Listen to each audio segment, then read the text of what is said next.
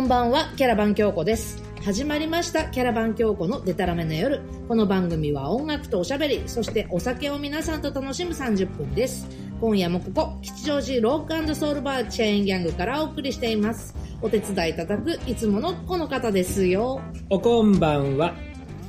この間ねうん私の声がねうん三河健一に似てるって言われたのよあら私でございます そうよ私はサソリ座の女って似てるかね私の声がどこ見てんのよ三河んさんにまあまあまあそうだね初初めて言われた歌ってる時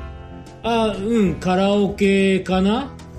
カラオいケやあ私にえ三河健一はあビールがやってきましたけども、ありがとうございますあの私の声が三河健一に似てるってずっと思ってたらしくてさおうそこで一緒に行ってるあの三河三河さん歌ってって言われてえうん歌いましたよさそり座のおお今度お金をちょうだいを覚えないといけない どこ見てんのよだっけそれは CM じゃ んそれは CM だよたタ歌ンじスゃなにいゴンえタンスにゴンでしたっけあ知らないもうそうだっけもう覚えてないタンスにゴンはあれであれほら亭主元気で留守がいいじゃんそうそうだけどタンスにゴンも三河健一さん三じゃな河さんだったっけもうそうだよね昔じゃんそ れ全然覚えてないはい、はということで今私日はももうよハろイしくボーおルを飲んでおり願まいすします、はい乾杯京子ちゃんビールです乾杯京子ちゃんは声が似てるっつったらそれはあったもんジャニス・ジョプリンっていう話いになやるいやいややっぱ あでも誰かに似てるってあんま言われたことないかもそうねおかん おかん似ておる母さんはそっくりああ、うんいややっぱり親の声には特に年取ったら似るって自よ分でもうんなんかちょっとヒヤって思うぐらい似てますえそうなの、うんいへや私も親父の声には似てるらしいんだえまあうわ私の場合なんか声だけの話じゃないからもう姿形もそうなん似でてるすかからま だ、まだあなたのおかんには、あの、お目通りいただいてないし、お写真も拝見してないんで、お父様一回お写真拝見しましたけどはね、いひろしさんは。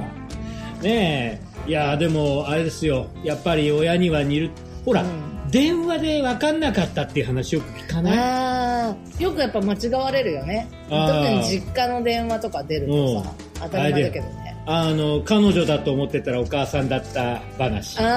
あ彼氏だと思ってたらお父さんだったあ話。もう今携帯があるからそんな話もないねまあなそれは昔ね、うん家電だった頃はね、家電しかなかった頃は もうそれはそれは、えーじゃあ恐ろしい結タッ末になシーはるこれから三河さんのモノマネもいけるんだ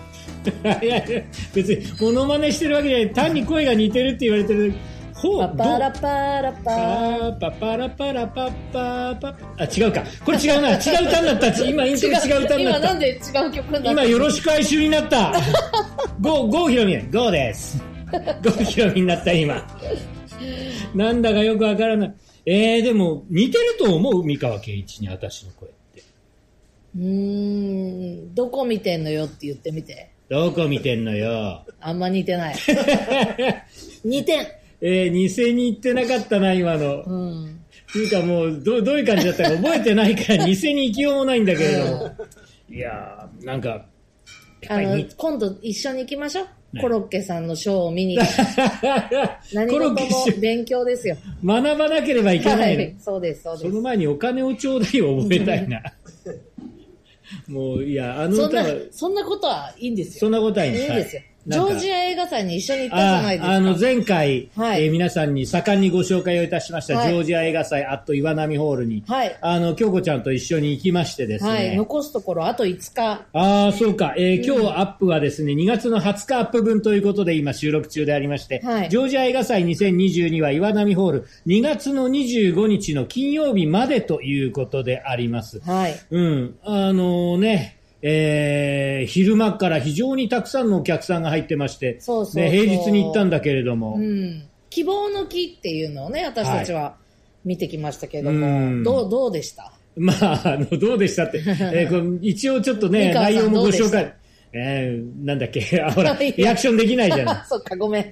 あのーなんだ、あー1976年ってずいぶん昔の、まあ、あの東ヨーロッパ、まだソソ連領だった頃のジョージアの映画なんで、全体的に非常に、ね、素朴な感じの作りの映画だったんだけれども、そんな中でもね、あの、また、当時の、そのジョージアという国のお状況も含めて、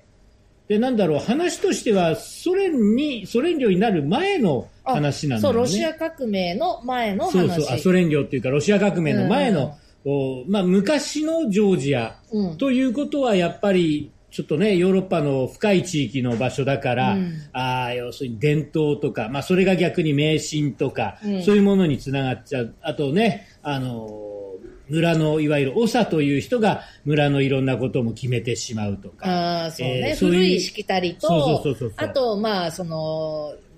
村から出てって、うん新しい情報を仕入れて帰ってきた革新的な人たち。まあ、そういう人が、ねあの革命が来るぞっていうふうに触れ回って、こう周りに嫌がまらあ、れちたょっりととか。変な人扱いになってたね。まあまあまあまあまあ、変わり者扱いだね。ね、あの情報がなかなか来ない、えーまあ、いわゆる田舎の話っていうことになってるわけで、でやっぱり一番最初にね、うんあの大間さんが出てくるわけですよ、白い大間さんが出てき白いて、大間さんがねであの草原の草を食べるとね、えー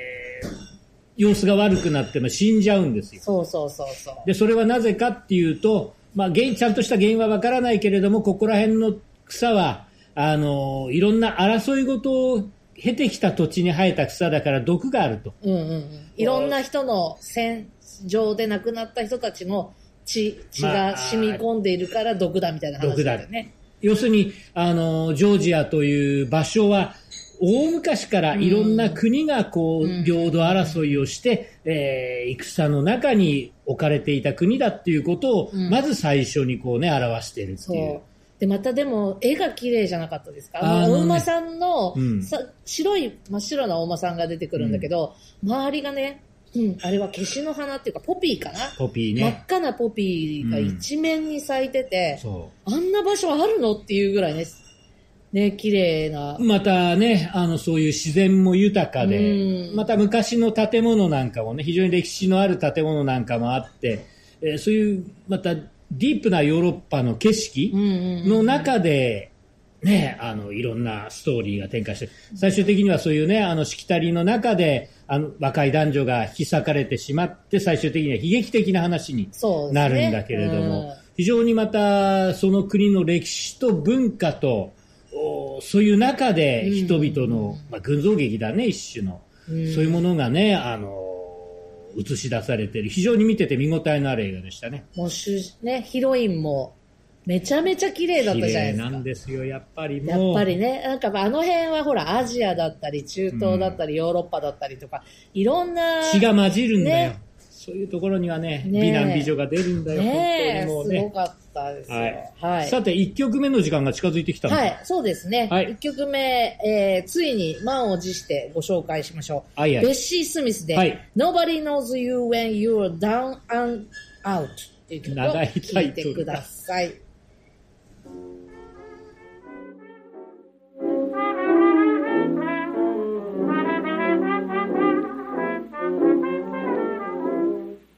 Once I lived a life of a millionaire.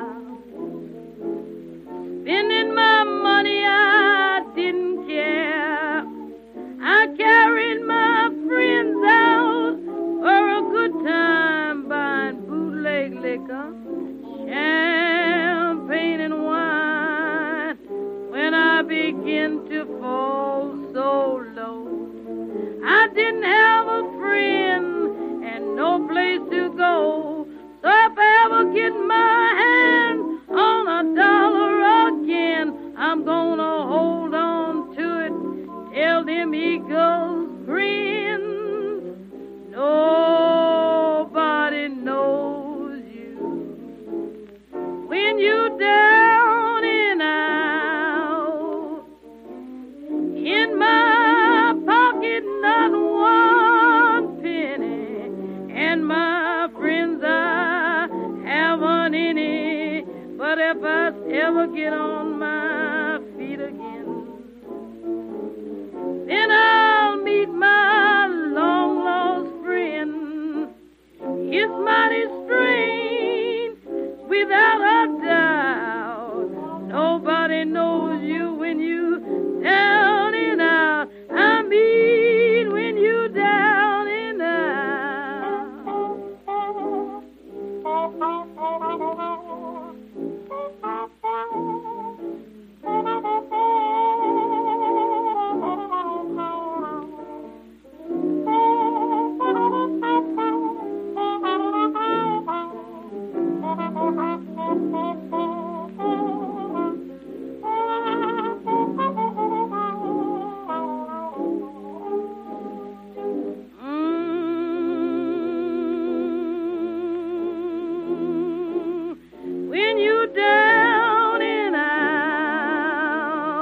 Mm, Mm, Mm,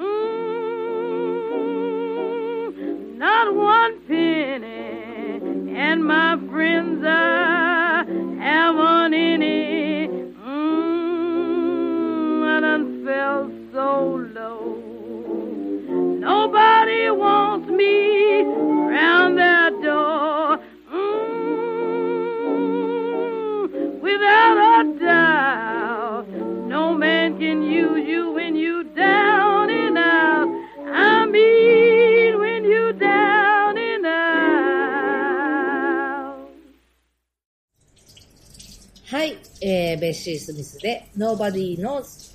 you when you're down and out 長いタイトル。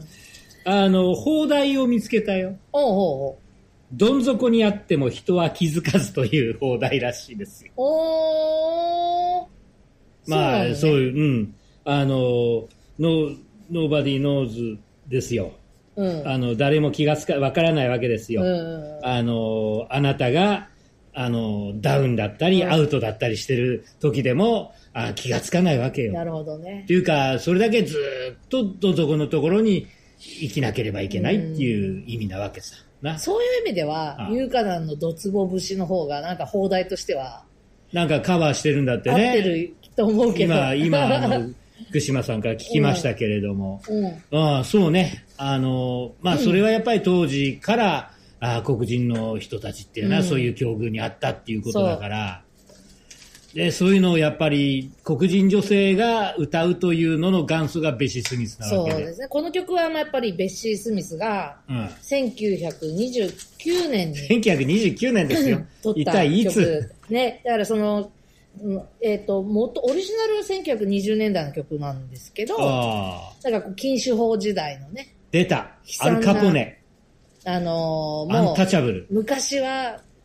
金もあったし、みたいなね。ああ。だから、だから歌詞の中でさ、うん密漁の酒もワインも持ってくるぜ、みたいな、なんか歌詞があるんだけどう、ん。なん かそういうのをね、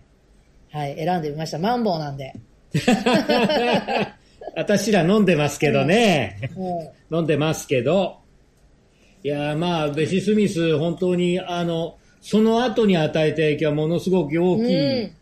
やっぱジャニスとかもさ、うん。やっぱあのフェイバリットミュージシャンでベッシー・スミスとかねう、ん。名前挙げてるしね。もちろん、あの、だから、えーその後、黒人の女性シンガーという形で言えば、もちろんアリサもそうだろそううだろうし、ねうんえーあと、なんだ、えー出てこないけれどうも、ん、ブルース系のシンガーとかは。ブルース系、ソウル系、もしくは白人でもね、あのーおいわゆる黒人音楽をベーシに持ってる人たちは、うんベーシ・スミスの名前はよく挙げるし、カバーもしてるしっていう話。そうそうそう。ねこの曲はほら、デレクドミノスの。ねレイラでやってるって言ったやん。そううち帰って聞き直してみない と。持ってるんだから。だから、あれにも入ってるよね。クラプトンのアンプラグド。あ、そうなうの、ん。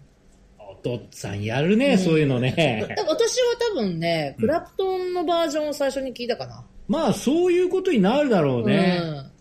クラフトンはそういうカバー、好き、好きっていうか、そういうところからね、プレイヤーとして上がってきた人だからね。もともとはブルースの人だから。うん。ね、ベッシー・スミスは43歳で亡くなってるんです。そう、なんかちょっと調べましたけれども、はいはい非常に不幸な亡くなり方をした。あの、事故、交通事故に遭うんだけれども、あの、なんだ、救急車かなんかで連れて行かれたのが、あ白人専用の病院で、おーたらい回しにされたわけさ。あらららら。昨今もたらい回してよくうん聞く話ですけども、その末、最終的にまあ黒人の病院に行けたんだけれども、そこで亡くなってしまったと。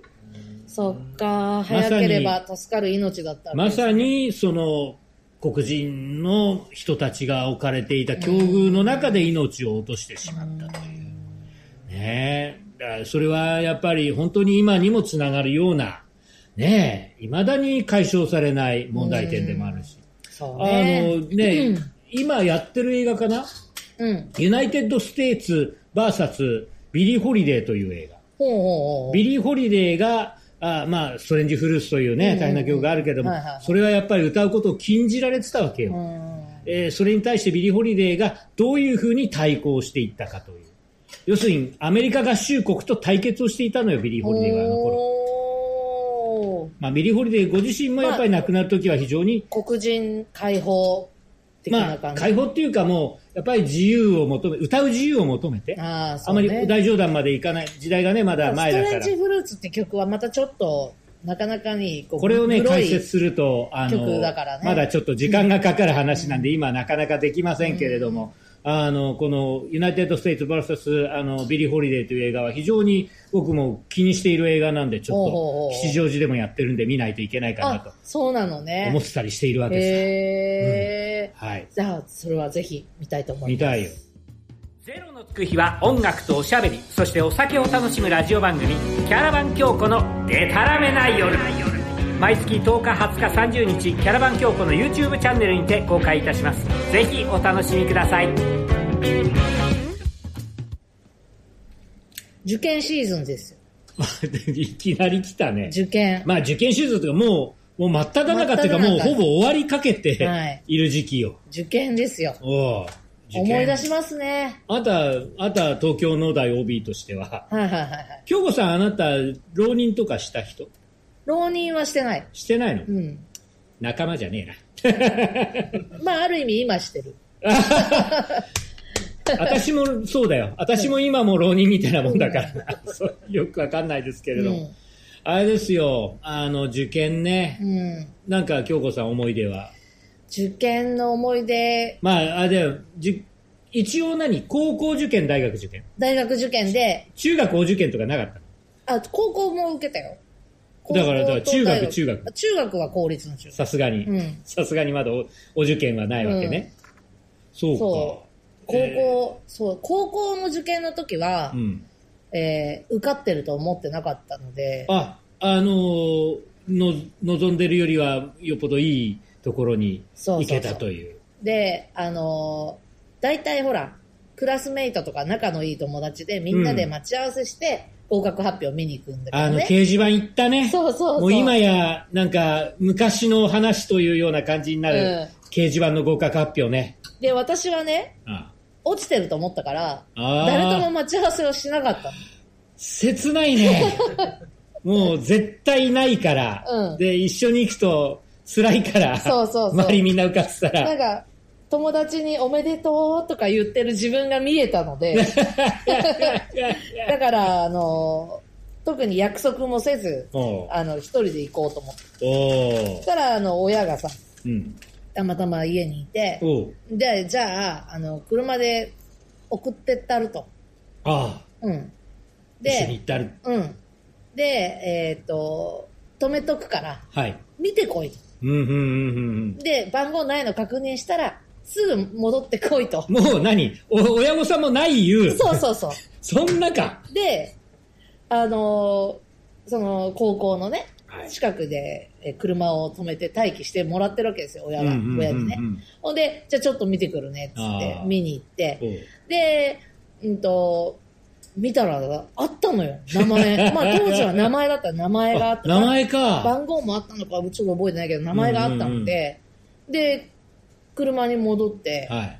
お父さんお父さん大変だと。大変だ。、私の名前があったと。 まさか同じ名前の人がいるとは思わないんだけれども それもなかろうよ。一応ちょっと、見てほしいっつって。あお父さんも連れて行った。うんほんで、ほんあの、じゃあ幻じゃないかと。うんうん。じゃあ、じゃあ一緒に見に行こうかって言 って、そこで初めてエンジンを切り。 おー一緒に行ったる。そうそうそうそう。あったみたいな話か。そのその時に親に言われたことをね、おう未だに覚えてますよ。えーあの、お宅のお父さんはとっても素敵なお父さんなので、多分、相当な名言があるような気がするんだけども、そこで広志お父さんは何ておっしゃった一生の運を使った な。や るねこれから高校に行こうとする娘にこれ言うもう一生分使ったと。そう。終了したと。 お父さん言うなぁ。いい名言一それ日まではね、おうあのーもう受かるわけがないと思ってたから、お親はさ。そうなんだ、ね、あの、京子が、あ学校軍って言うんだけど、福井だった。はいはいはい学校軍受かったらね、うんヨーロッパ旅行でも地球一周で も、どこでも連れてってやるとそんかな言無って茶なことを言う人いるよね、たまに。ね、そうやって言えば子供が勉強頑張るんじゃないかって思ったんあですあ、よ。はいはいはいはい。うんおった、頑張った。そう、受かったけど、その後ま だ、連れて行っていただいてない。世界一は連れてってもらってないと。ないけど、まあいろいろね、あの、お世話になってるので。まあまあまあ、はいそりゃあった。ねえもうね、入学金払ってもらわなきゃいけないそうそうかそうそうら、世界一どころじゃないからね。へそえ、うそんな結ことが構あります劇的だったんだ。高校はね、奇跡の合格だったと思う。だから、すごいそのジョージア映画祭でさおう、あの、日本語字幕を書いてる小島くんってはいはいいはうい彼はうん、本当うちの高校からうん。東大に行きおう、言語学者になって、うん今こうやってジ字幕ョージア映画書いてくれたわけ祭やで翻訳されたりとかしてるじゃん。だから、うんなんか優秀な人いっぱいいるんですよ。ああうん。ねえそこの学校に一応、たまたま受かっ一応通ったキャラバン教区であったわけですな。はい、ということで、アピールされたなえーそんな私が一生懸命歌ってます。おやすみです。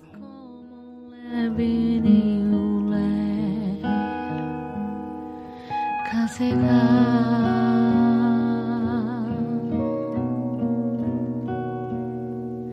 胸の奥に花びらを散らす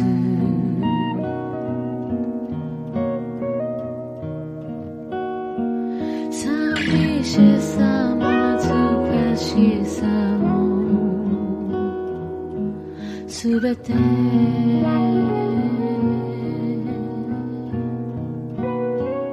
雨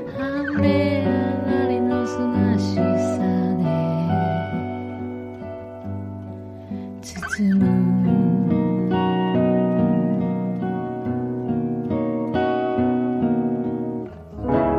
微笑み浮かべて眠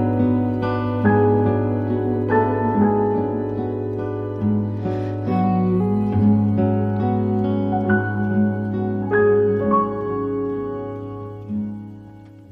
しなやかに雲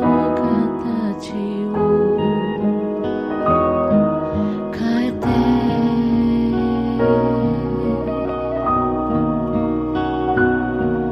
かけらえのない季節は過ぎる